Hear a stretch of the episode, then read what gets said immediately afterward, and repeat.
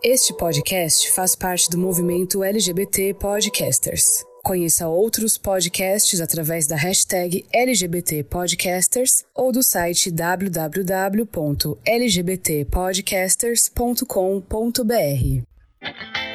Agora, o podcast Vozes pela Diversidade.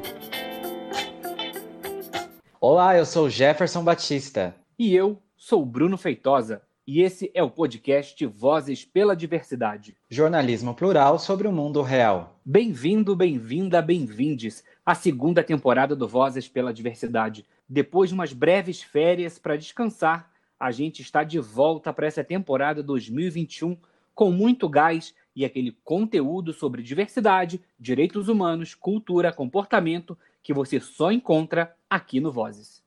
E esse ano promete aqui no Vozes, viu? A gente preparou algumas novidades que vamos anunciar em breve. E como sempre, vão passar por aqui convidadas e convidados incríveis para a gente dialogar sobre diversos assuntos. Então, você que está nos ouvindo agora, já salva o Vozes pela Diversidade como favorito no seu tocador de podcast, assina nossa newsletter, siga a gente no Instagram e, claro, compartilhe nosso conteúdo com seus amigos. Isso é muito importante para nossa audiência aumentar. E antes da gente ir conversar com a voz de hoje, tem estreia de uma coluna aqui no Vozes. É o Cinema Preto, com a nossa amiga Natane Mota. É o seguinte, gente. Todo episódio, a Nath vai trazer uma produção audiovisual feita por pessoas negras. Vamos ouvir o que ela trouxe pra gente. Oi, Jeff. Oi, Bruno. Eu vou começar nossa áudio coluna falando sobre um filme que, apesar de ter uma temática de carnaval, ele não vai dar vontade pra gente sair da rua, pra gente celebrar com os nossos amigos. É, o que eu acho importante num ano que a gente não pode celebrar. O nome do filme é Rainha, é um filme dirigido pela Sabrina Fidalgo, que é uma cineasta negra brasileira, e protagonizado pela Ana Flávia Cavalcante. É um filme que ele é sem cor, é um filme que fala pouco sobre a alegria do carnaval, mas que tem uma crítica muito instigante e muito importante sobre as imposições dessa celebração, principalmente nos corpos femininos. Se você se interessou pelo curta-metragem, Rainha está disponível no YouTube. Muito bom, seja bem-vinda mais uma vez aqui no podcast, Nath. Ela que já participou com a gente aqui no ano passado naquele episódio super legal sobre afrofuturismo. E sem dúvida, ela vai agregar muito com a gente aqui em 2021 com essa audiocoluna super legal. É isso aí, Nath. Obrigado pela participação. Seja bem-vinda. E a gente continua aqui nossa conversa sobre carnaval, fazendo neste episódio uma homenagem a essa importantíssima festa aqui no Brasil e que este ano, por conta da pandemia, vai ter que ficar em stand-by. Pois é, Bruno. Um dos últimos eventos que a gente participou em 2020, antes da pandemia, foi o Carnaval. Infelizmente, a Covid não acabou, as vacinas ainda não chegaram para todo mundo, então esse ano não vai ter festa na rua, nem desfile na avenida. Mas vamos falar sobre o lado bom dessa festa com a nossa primeira voz de 2021, um convidado super especial que entende tudo de carnaval. Não, peraí, quero fazer igual a vocês. Olá, eu sou Milton Cunha, a galinha do arco-íris, um louco da Sapucaí. Ah, vocês acham que vocês dois vão abrir com Oi, olá, e eu não vou fazer o meu, eu vou. Oi, gente, que prazer de estar aqui no Vozes da Diversidade. Pode continuar a apresentação careta. Olha, desse jeito você vai estar convidado para fazer parte do nosso elenco fixo, hein? Vamos gravar com você eu toda semana. Perder, mas eu não ia perder nem morto esse. Olá, eu sou Milton Cunha. Adoro. Minha honra de estar aqui com vocês e tudo a ver, né? Vozes da diversidade e o tema, né? Carnaval, porque carnaval é diverso, né? Com certeza. E a gente uhum. já vai começar, Milton, perguntando para você como é que está sendo esse momento que a gente está vivendo. Você fez algumas lives, está uhum. super ativo aí nas redes sociais e também como é que você enxerga essa questão então, do cancelamento do carnaval esse O carnaval foi um dos últimos eventos, porque eu me lembro que acabou a loucura, porque a, a, minha vida de setembro até 28 de fevereiro é a doidice, a loucura. É muito difícil. E aí inicia março E dia 15 de março vem a ordem para se fechar em casa, ninguém sai e tal. Então, o que eu me lembro é que todo ano eu descanso março, abril e maio, que é quando acabou o carnaval, eu estou cansadérrimo e, e aí eu vou descansar. E aí, eis que vem a ordem, se tranca em casa. E aí não tinha a possibilidade da viagem, que todo ano eu faço viagem, março, abril e maio. É quando eu aproveito para viajar, são os meses do descanso e de conhecer outro país, outra cidade, uma praia no Brasil e tal. E não rolou, porque o engraçado do carnaval é que ele é a liberação 40 dias antes da Páscoa. E aí você tem a quaresma, o recolhimento. Acontece que a gente está recolhido desde março, então esse recolhimento, porque a gente teria direito agora a cinco dias de loucura para poder extravasar e tal, e depois entra Natal da quaresma. Pois essa quaresma já está há um ano. Então, foi um ano de, de, estranhíssimo, né? Que coisa estranha. O Réveillon foi estranho. Eu aproveitei para escrever os meus dois livros que eu precisava escrever. Um vem agora em março, que é o primeiro ano do resto das nossas vidas, que é um. Eu reúno os meus textos do Bem Viver que eu declamo na internet, na rede social, faz um sucesso enorme, escolhi os 50 melhores e editei o livro. Está pronto, vem aí. E o outro era minha fotobiografia, que eu pegava o, as fotos desde criança, em Belém do Pará, na floresta, até hoje. Então eu, eu vim guardando tudo, as minhas fotos amareladas, eu fui botando em mala, eu fui botando em guarda-roupa, eu fui salvando de incêndio, fui botando em HD, fui mandando digitalizar. Olha, chegou agora, eu abri as gavetas, abri os armários e dei uma organizada nesses 58 anos de fotografia, estou da metade para lá na feitura. E aí passa Réveillon e, e Natal estranhíssimo e chega a época do calor, aqui no Rio, 42 graus, que é a época, esse calor, ele me lembra a loucura da cobertura da TV Globo de rede samba, barracões. Então, ou eu estava 20 anos antes fazendo carnaval nos barracões, ou eu estava há nove anos fazendo TV Globo. Então, o sentimento é assim: cadê a alegria das comunidades humildes do Rio de Janeiro cadê a exibição dos compositores baianas, passistas, ritmistas, bordadeiras? Porque o, a lacuna, a lacuna para mim, não é a lacuna pessoal ou do meu carnaval, não. A lacuna é o Rio se encontra, se vê projetado nas histórias, no desfile. Então, não ter essa possibilidade da, dos compositores cantarem seus sambas, né, de não ter os ensaios de rua, isso é uma perda cultural muito grande. A cidade fica mais feia, mais triste. Então, para mim, o buraco é cultural, porque eu vejo o carnaval como um ato de cultura, tanto de bloco, quanto de baile, quanto de escola de samba. Agora, Milton, obrigado por compartilhar com a gente aí a novidade dos livros. Depois você pode até passar os nomes certinhos aqui para a gente ficar de olho e comprar quando sair. É, você comentou aí sobre essa questão do carnaval, é, tá aí na cultura, na sociedade do Rio de Janeiro, nos barracões, nas comunidades. Eu queria que você contasse para quem não conhece muito, é, quando que começa o trabalho do pessoal que está lá nos barracões. E qual que é a importância né, dessa festa, qual que é a importância econômica dessa festa para as pessoas que vivem ali nas comunidades? Então, antes da economia, eu quero dar uma explicada para as pessoas de por que, que o carnaval ele é um ato de cultura, porque muito demonizado pelas religiões neopentecostais, pela extrema-direita, pelo conservadorismo, que coloca o dedo dizendo a festa do pecado. Vamos entender eh, o processo, porque o, Brasil, o novo mundo, né, Américas, Caribe, América do Sul, a gente recebe eh, o, a influência, primeiro, do povo que já morava, os originários aqui, né, os índios, as artes plumárias, o urucum, as danças, as maracas e tal.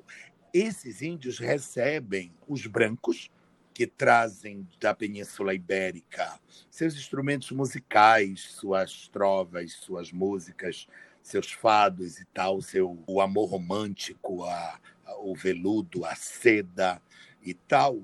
E, e, mas junto com isso recebe o batuque africano. Então é no Novo Mundo que você vai ter um modelo de encontro que não é pacífico, é um encontro feroz, violento. Né? Então você tem é, índios negros e brancos nesse cruzamento de influências, e o, o, o branco trazia para a capital do, do Império, o Rio de Janeiro, 1808, eles traziam um intrudo. O intrudo é um carnaval violento, é uma festa de rua onde você celebrava jogando coisas nas pessoas. Então você jogava xixi, você jogava cocô, você jogar. Era violentérrimo o carnaval dos brancos. Bem saudável, né, Milton? Terrível. As regras sanitárias, zero. Mas uh, praticava-se o batuque, o jongo, o lundu. E junto com isso, né, 1850, 1900, você tem ali o crescimento do, do, dos ritmos que, vindos de Europa, polka, é, vira uma coisa brasileirada tipo o machixe. Então, é na virada de 1900 que você vai ter a identificação do carnaval brasileiro, que deixa de ser o violento intrudo, para virar esse associativismo das comunidades. Então, antes de ser uma expressão de importância econômica, você tem as escolas de samba, os blocos, os cucumbis, as grandes sociedades, os ranchos, como núcleos onde a negritude ou o povo humilde ou o povo muito pobre do entorno do Rio de Janeiro, eles, ah, o Rio como capital federal, né? A República, a libertação da escravidão, e aí esses negros se juntam em grêmios recreativos, escolas de samba, para recriar laços de afeto então, é, e rapidamente o prefeito pega a festa, rapidamente Getúlio Vargas, é, presidente do Brasil, pega a festa. A, a oficialidade botou o olho no desfile daquelas associações do povo e já pegou para fazer o concurso, porque aquilo era de uma força cultural muito grande. Ora, final do século XX, a indústria do entretenimento né, cresce de uma forma fabulosa, e aí você tem a sociedade do espetáculo, onde o folclore, a manifestação popular, vira produto de mídia, transmitido pela televisão para o mundo inteiro, e ingressos, tickets, camarotes, artistas, uh, vedetes querendo ser rainhas de bateria, e aí isso vira um, um produto midiático importantíssimo e, junto com essa profissionalização, entre aspas, das comunidades, você tem, então, o alavancamento econômico do, do, do, do processo. Como? Primeiro, em 84, o governador Brizola constrói, é, junto com Darcy e Niemeyer, a, o palco, que é o sambódromo. Depois, o César Maia constrói o camarim, que é a cidade do samba. Então, há uma escala de profissionalização eh, crescente. E hoje você tem 10 mil famílias que vivem da atividade da folia no Rio, fazendo camisetas, prensando CDs, fazendo cópia de fantasias. Então, você tem uma parte grande do, do da economia criativa do, do Rio é, de olho é, é sazonal, é de julho para frente, é de julho a fevereiro, de julho a fevereiro. É uma indústria que descansa março, abril e maio. Junho já começa a abrir barracão e tal. Então, é uma é, tem importância econômica. A Fundação Getúlio Vargas, esse ano que passou, fez o levantamento de 4 bilhões, 4 bilhões em impostos, em movimentação, em restaurante, em transporte, em tickets de avião, em reservas de hotéis. Né? Então, a cidade investe 500 milhões na festa e recebe de retorno 4 bi. Então, é uma manifestação que tem retorno econômico, mas eu insisto em bater nesse modelo de cultura democrática que o carnaval é. Porque, assim, por que, que me interessa vir ao teu programa, ao teu podcast é, Vozes da Diversidade? Porque o carnaval ele vende uma utopia de uma democracia plena, onde todas as vozes diferentes da diversidade são ouvidas. Então, quando toca sirene, o portão abre, a escola vai, você tem 5 mil componentes, não importa a cor da pele, a identidade sexual, se é formado na universidade ou não, se é rico, se é pobre, se é gay, se é hétero. É, a escola de samba é um modelo onde você tem que cantar e dançar e ser feliz. Tanto faz você ser o empurrador da alegoria, quanto a milionária dona do banco de destaque ou a rainha de bateria. Não importa. A escola ela pulsa com a diversidade dela. Então é esse modelo de não distópico, né? não é um modelo de exclusão, é um modelo onde tudo cabe, e aí nessa celebração de diversidade você tem a importância humana, artística, cultural do carnaval, e que também tem, a partir de 1980, um crescimento de importância uh, econômico de dinheiro mesmo. Eu sou carioca, de Campo Grande. A minha escola de samba do coração uhum. é a Mocidade Independente de Padre Miguel. E eu sou de frequentar a escola de samba desde muito novo, porque eu tenho uma tia que era muito ligada à escola de samba e gostava, uhum. e eu ia. Já desfilei na Mocidade, de uhum. frequentar a comunidade mesmo. Isso tudo que você falou é muito importante, porque a gente vê isso real. E quando a gente está lá no dia do desfile... Deixa eu pra, falar né, sobre você para a a gente quer fazer um... Então, na quadra, você viu, por exemplo, o matriarcado negro, porque as mulheres da escola, as cozinheiras, as baianas, as mulheres da velha guarda, né? Aquilo é um matriarcado negro que você, criança em Campo Grande, viu na quadra da mocidade. Então, e você também vê os caras ali tocando, tocando os bumbos, os...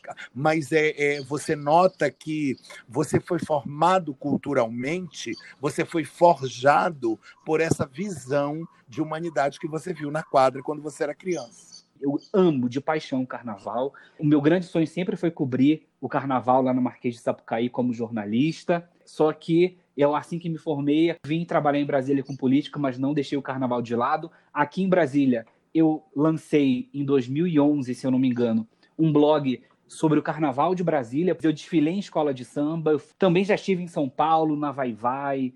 É muito importante as isso. As matrizes do samba estão ali pelo recôncavo baiano, porque as primeiras levas de escravidão, escravização, vão ali para Salvador. Então, ali no Santa Amaro da Purificação, você tem ali as matrizes do samba de roda, do samba de terreiro. Quando é no, no 1808 que o Rio vira a capital do, do Império, há uma, uma migração eh, onde os baianos trazem para o Rio de Janeiro essas matrizes de samba. Por isso é que o matriarcado negro é importante, porque é a casa da Ciata, a casa da Bibiana, que são as, as tias baianas.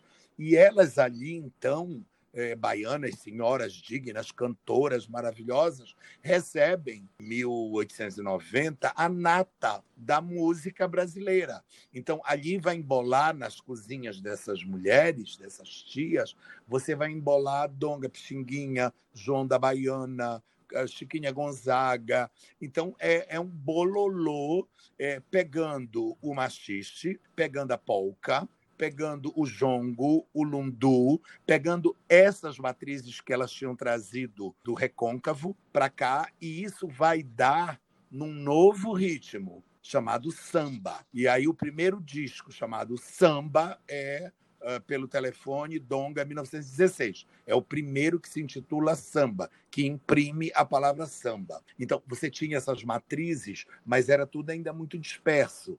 Em 1916, você já reuniu nas cozinhas dessas mulheres as matrizes e você tem então a fundamentação desse samba carioca, que vai ser maior do que todos os outros, e, e é desse samba fundador da civilização carioca que você vai ter a viagem dele para abrir escolas de samba em São Paulo, em Brasília, no Rio Grande do Sul. Então, as comunidades negras das outras capitais brasileiras começam a ouvir falar desse movimento cultural carioca e eles começam a reproduzir nas suas cidades. Então, tal é a força do samba que você tem o samba lá em Macapá, que é o carnaval caboclo, um carnaval que mistura índios com samba, um carnaval lindo que eu já fui lá. Outro em Paraupebas, você tem o Carnaval dos Índios. Então, você tem lá no Rio Grande do Sul um núcleo fortíssimo de carnaval, você tem Brasília, ou seja, São Paulo, fabuloso, o, o, Carnaval dos Blocos Afros de Salvador. Então, olha, é uma bomba atômica essa força da diversidade da escola de samba, dos grupos de samba. Porque antes da escola, você tem o samba como gênero musical e a roda de samba, que já é um exercício de democracia enorme, porque quem sabe tocar, toca, quem sabe dançar, dança, quem sabe cantar, canta, e cabe todo mundo. Cabe anão, cabe gorda, cabe bicha, cabe bofe, cabe siliconada, cabe pelancuda, então é, é todo mundo. Todos nós dentro dessa festa maravilhosa, né? Graças a Deus. É. Na hora que o mundo for uma coisa só, vai ser podre.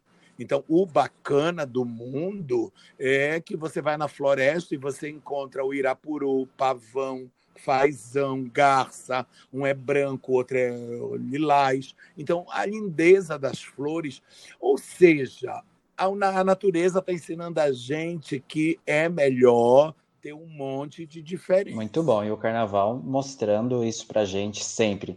Agora, Milton, você é do Pará e veio para o Rio de Janeiro, aqui para o Sudeste, muito jovem, adolescente, na verdade, na verdade, né?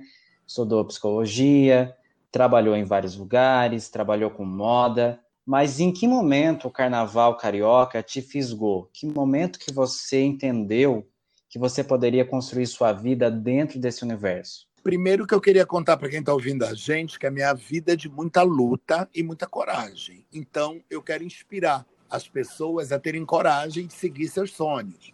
Então eu, uma criança nos anos 60, nasci em 62. Então vocês imaginem, eu já era isso tudo.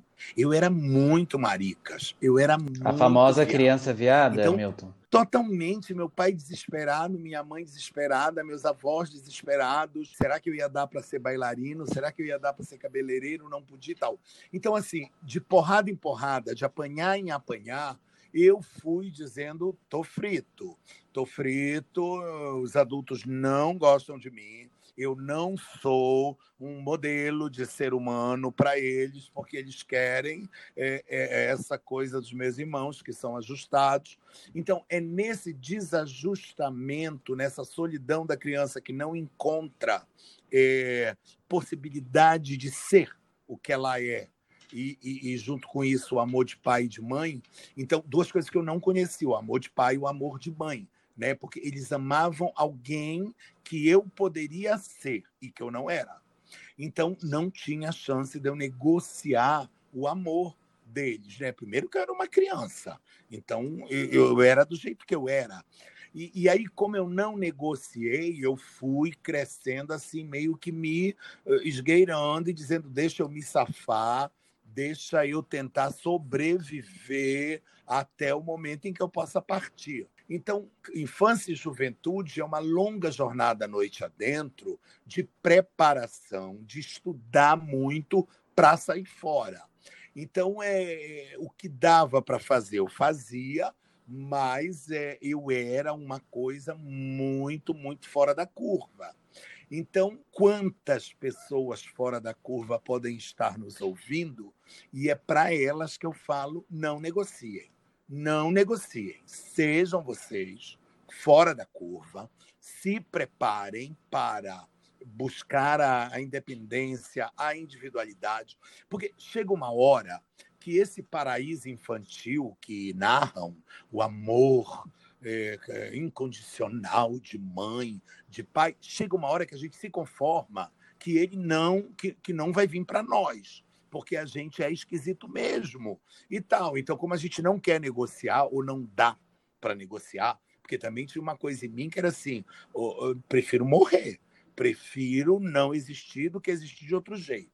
Então, é, é, ser você, seguir na sua linha de empreender uh, a grande aventura de, da liberdade de você poder legislar sobre teu corpo, teu querer, tuas vontades, teus sonhos, é muito, né? Porque a, a, a, opressão, ela é engraçada, ela diz assim: faz o que eu quero, que eu abra um consultório para ti. Casa com uma mulher, tem uns filhos. A, a proposta da hipocrisia, ela é muito forte, porque ela diz: seja e não assuma. Faça tudo o que você quer, mas se esconda.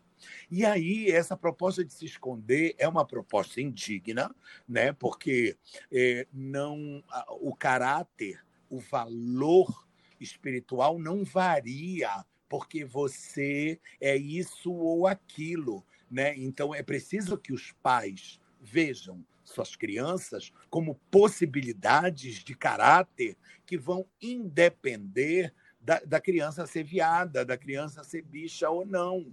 Então, é preciso tentar socorrer essas crianças viadas no sentido de dar-lhes estofo emocional, estofo espiritual, porque a, a solidão é muito grande.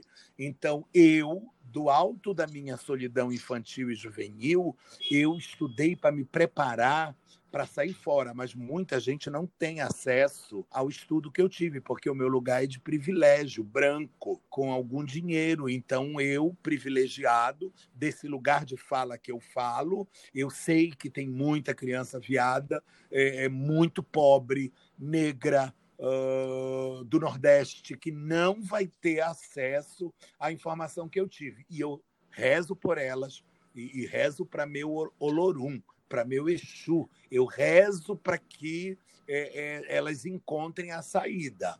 Então, você me perguntou sobre a minha chegada no Rio. A minha chegada no Rio é a, a grande viagem para empreender a minha liberdade. Né? Lá eu seria feliz, lá eu poderia ser o que eu queria ser, o que eu era, né? Muito mais do que queria ser, eu era.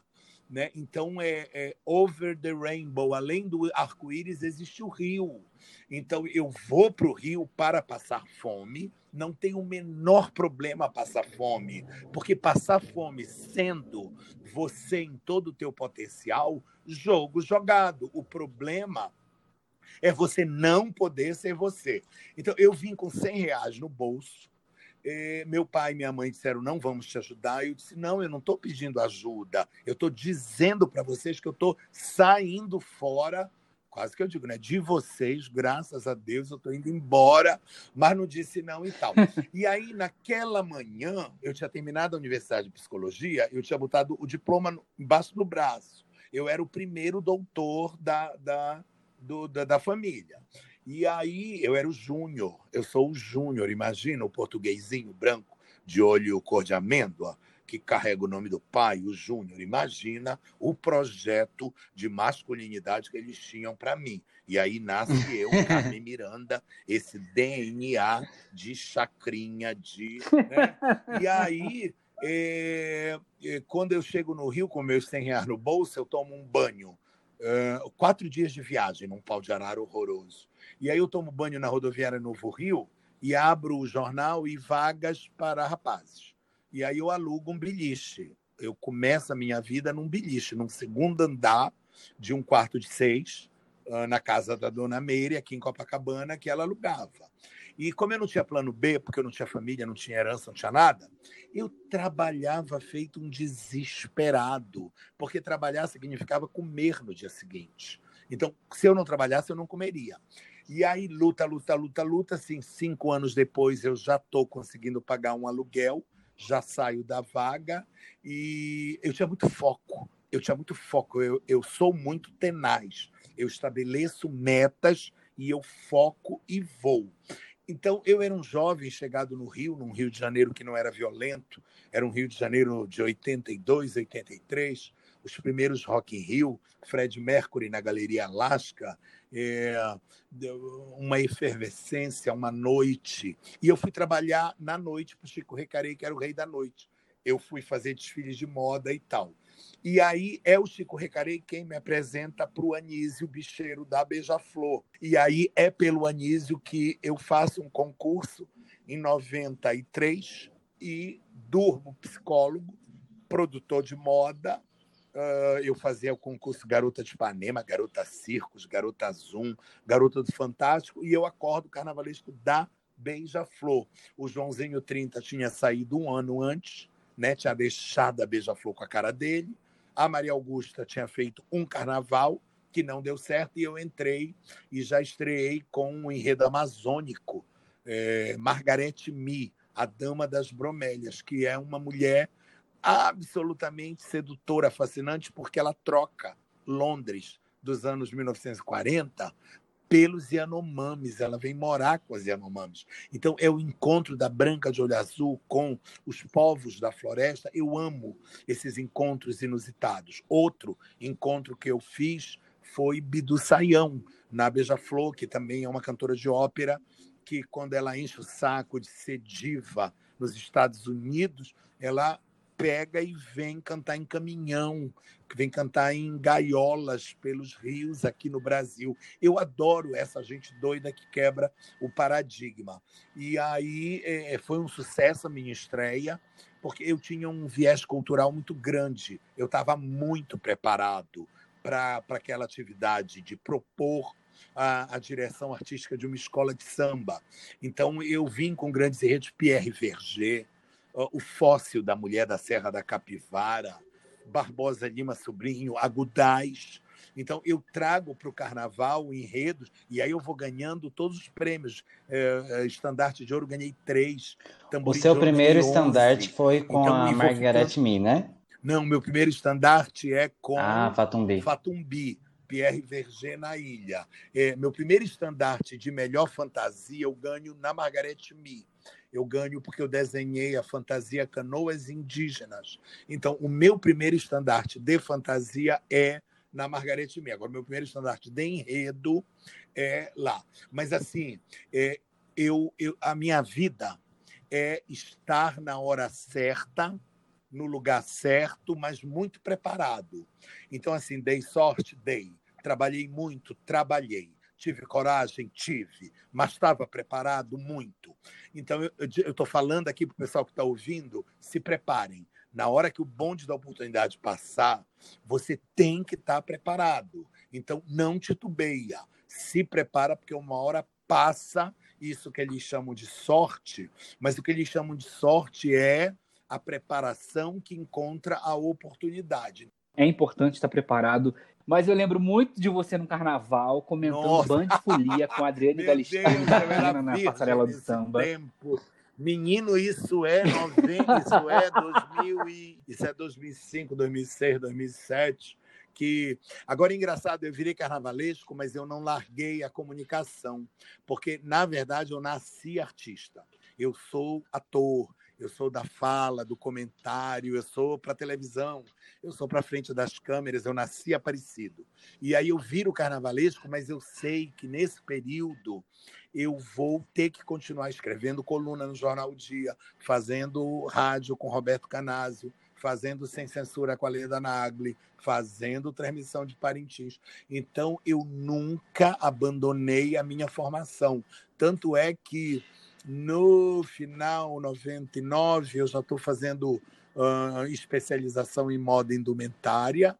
Em 2003, eu passo para o mestrado na Universidade UFRJ, Letras, Ciência da Literatura. E 2010 eu passo para o doutorado. Então, é, é, a, além de me divertir muito, além de curtir muito, de me fantasiar, de dançar, de virar a galinha do arco-íris, eu tenho uma vida muito focada.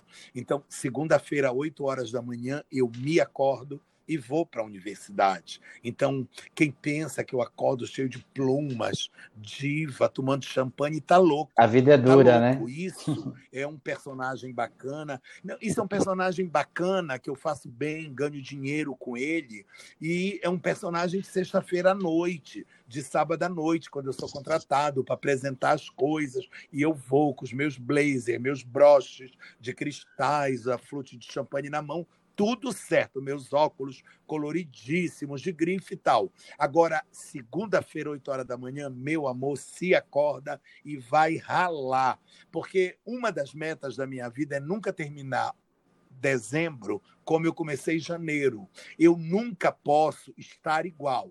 Então, eu, eu tenho que fazer um curso, lançar um livro, fazer um filme, iniciar um novo projeto, porque quando chegar dezembro, que eu olhar para trás, para aquele ano, eu tenho que ter empreendido. Então, defeito da minha personalidade, o foco é tanto, é, o workaholic é tanto, eu trabalho tanto que eu não sossego se eu não estiver empreendendo. Isso é um defeito e uma qualidade. E você acabou entrelaçando todas essas áreas aí, estudou carnaval e é super é um especialista na área, não só do Carnaval do Rio de Janeiro, como se falou, comenta Parintins, tem toda a questão histórica. E isso é importante porque a gente precisa que essa cultura, que isso se propague, que a gente não deixe que as religiões neopentecostais, essas pessoas que endemonizem o carnaval o tempo todo, que é o que a gente acaba vendo em alguns momentos aí. Deus nunca disse, Deus viveu uma vida de beleza. Jesus Cristo é o máximo. Que quer homem mais democrata, mais fabuloso do que esse homem que se, uh, se abaixa para para pegar a prostituta e ajudar a prostituta a subir. Então, assim, é, o problema é como você sistematiza isso na, na, na, na religião dos homens. Aí é um problema. Concordando plenamente com você, a glória do meu personagem é que eu, além de ser muito colorido, muito enfeitado, muito engraçado, eu falo muito esquisito, porque eu articulo demais as vogais, as consoantes né? Eu tenho uma voz muito rouca. Então, além desse que imprime, né, muito colorido, eu tenho um arcabouço teórico por trás de mim muito grande. Então, se eu fosse só o palhaço, a bicha desmonhecando, é, não sei aonde eu teria ido, entendeu? Mas junto com o meu cabelo tupete, tal, chega essa minha fala veemente de é, endossar a profundidade cultural daquele espetáculo. Então, é assim, concordando plenamente contigo, há um racismo estrutural que deprecia, despreza a manifestação carnavalesca. Então, essa, essa voz hegemônica, essa voz eh, branca, heterossexual, católica, cristã, ela é família tradicional, ela é uma voz opressora porque ela tem um modelo de mundo onde é, todos esses povos que não eram os povos da Europa que saíram nas caravelas, que foram conquistados, todos esses povos acabam sendo vítimas, vítimas é, desse sistema de pensamento do branco que se acha melhor do que o resto.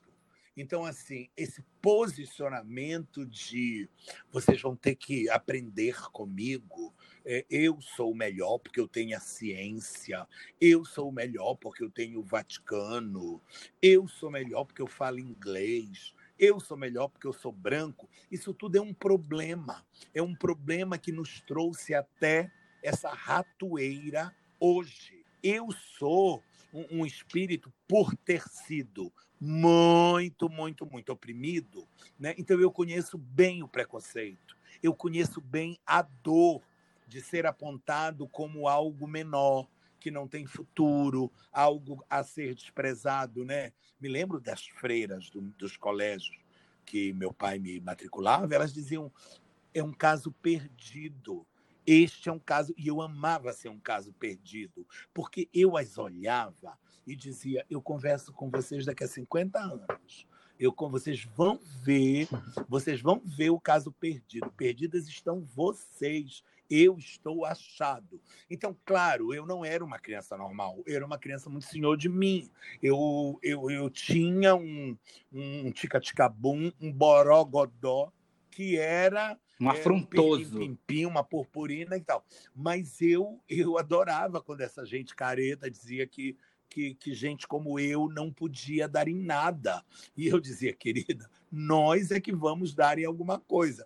Porque vocês vão continuar aí reproduzindo a dor de vocês e eu vou ser livre do jeito que eu quero. Porque a liberdade é tudo, né? A liberdade é você legislar sobre você. Aí, politicamente, se forma na Câmara a bancada da bala, a bancada da Bíblia, a bancada agropecuarista. E essa gente quer me demonizar, dizer que nós, gays, fazemos uma madeira de pênis, fazemos, queremos que todo mundo seja. E isto é uma mentira absurda né? E é preciso respeitar a diferença. Então, quando esse homem chama de é, vocês maricas, um país de maricas, se fosse um país de maricas, meu amor, isso aqui estaria ótimo, porque nós, os maricas, somos deslumbrantes, somos lutadores, somos respeitadores, a gente uh, sabe qual é o nosso limite. Se fosse um país de maricas, seria maravilhoso, mas é um país de héteros retardados que querem mandar no desejo do outro. Aí não dá. Realmente é uma situação complicada. Agora vamos para o Manda Áudio, você já sabe, aquele quadro que a gente ouve alguém contando sua experiência em relação ao tema do episódio.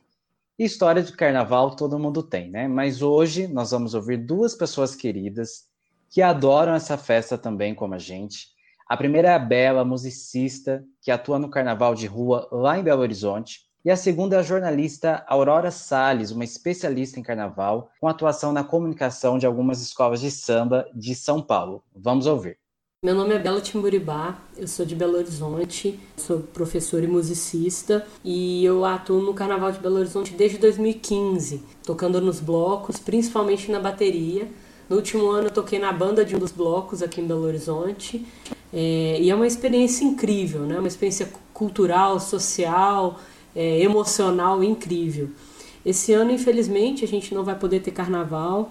Os blocos até se reuniram com a prefeitura de Belo Horizonte e decidiram que não iam fazer o carnaval mesmo, né? Por um lado, é importantíssimo a gente não fazer o carnaval agora, por uma questão de saúde pública, de segurança, de cuidar da gente e das pessoas, mas também para os blocos né, que se mantêm das festas, que se mantêm das formações anteriores ao carnaval, é complicado, né? até para continuar mantendo esse bloco depois.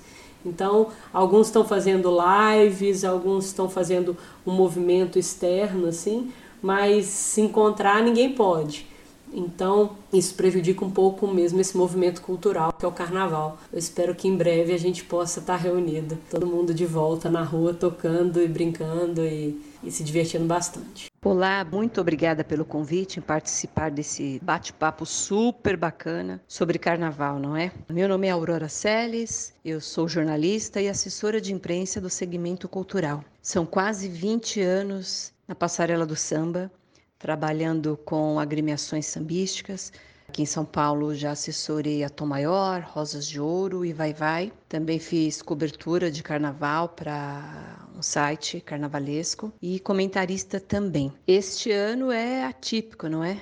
Na semana em que comemoramos 30 anos do grande palco Sambódromo de São Paulo, Grande Otelo, falamos de uma festa que aconteceria em fevereiro, mas por conta da pandemia, o carnaval é, está suspenso. Não vamos dizer cancelado, né? Essa palavra nem cai bem nos dias atuais. Mas como ensinou sabiamente, não é, o baluarte da Mangueira, nosso querido Nelson Sargento. O samba ele agoniza, mas ele não morre.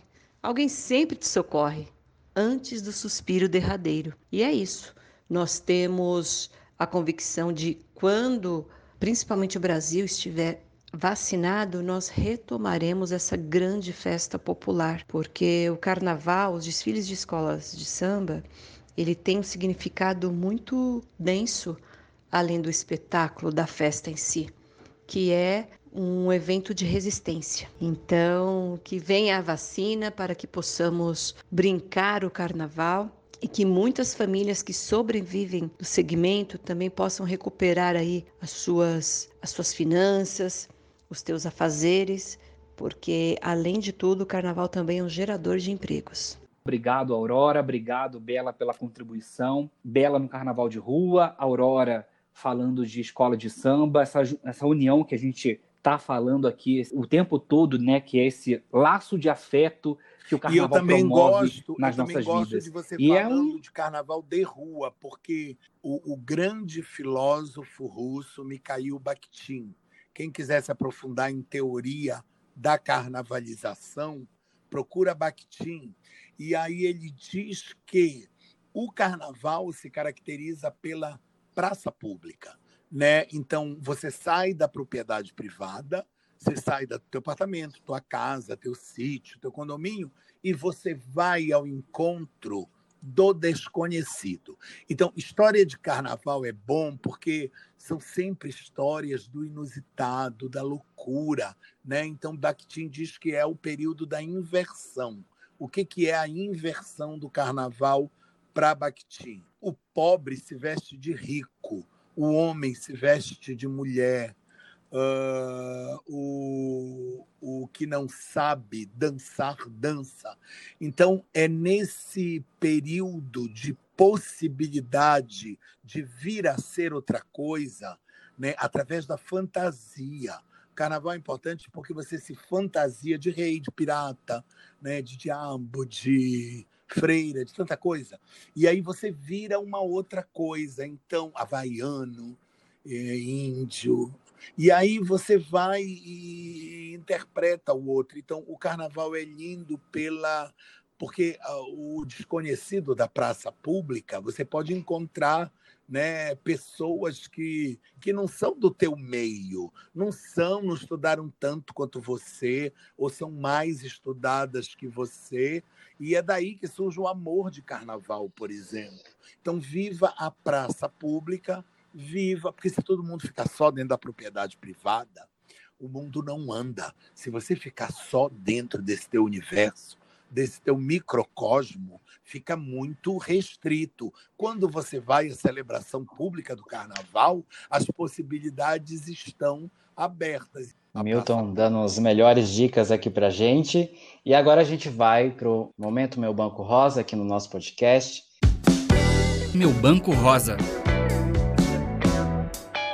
Hoje eu trouxe Braulio Bessa, um trechinho de um poema dele que se chama Sonhar, que diz assim: Sonhar é verbo, é seguir, é pensar, é inspirar, é fazer força, insistir, é lutar, é transpirar são mil verbos que vêm antes do verbo realizar. Sonhar é ser sempre meio. É ser meio indeciso, meio chato, meio bobo. É ser meio improviso. Meio certo, meio errado.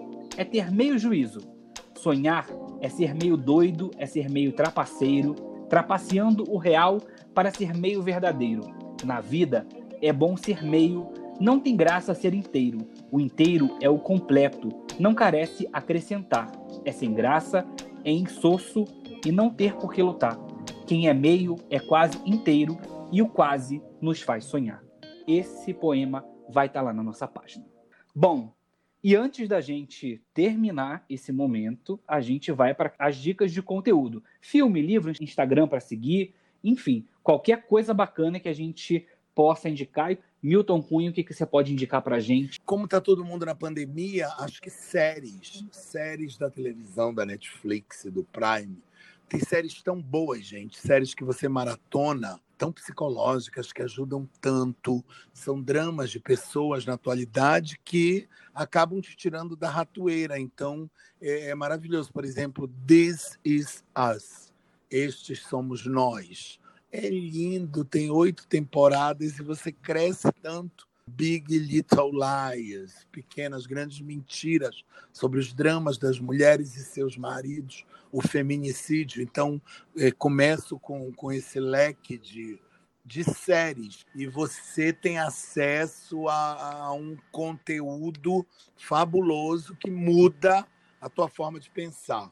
Livros livros dentro dessa, dessa coisa de carnaval, eu indico o meu, chamado Carnaval é Cultura, Poética e Técnica no Fazer Escola de Samba, onde eu conto qual é o processo de feitura de uma escola de samba. É um livro cheio de desenhos, cheio de fotos, e é um livro lindo. Tem os da professora Rosa Magalhães, Fazendo Carnaval, é um livro incrível. É, o Inverso da Origem também é outro livro da Rosa muito legal. E música. Música eu indico o, a obra nova do Caetano e dos filhos dele.